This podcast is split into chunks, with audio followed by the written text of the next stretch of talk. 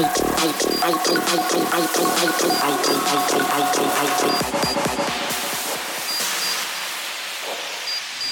you a good kisser like your voodoo doll?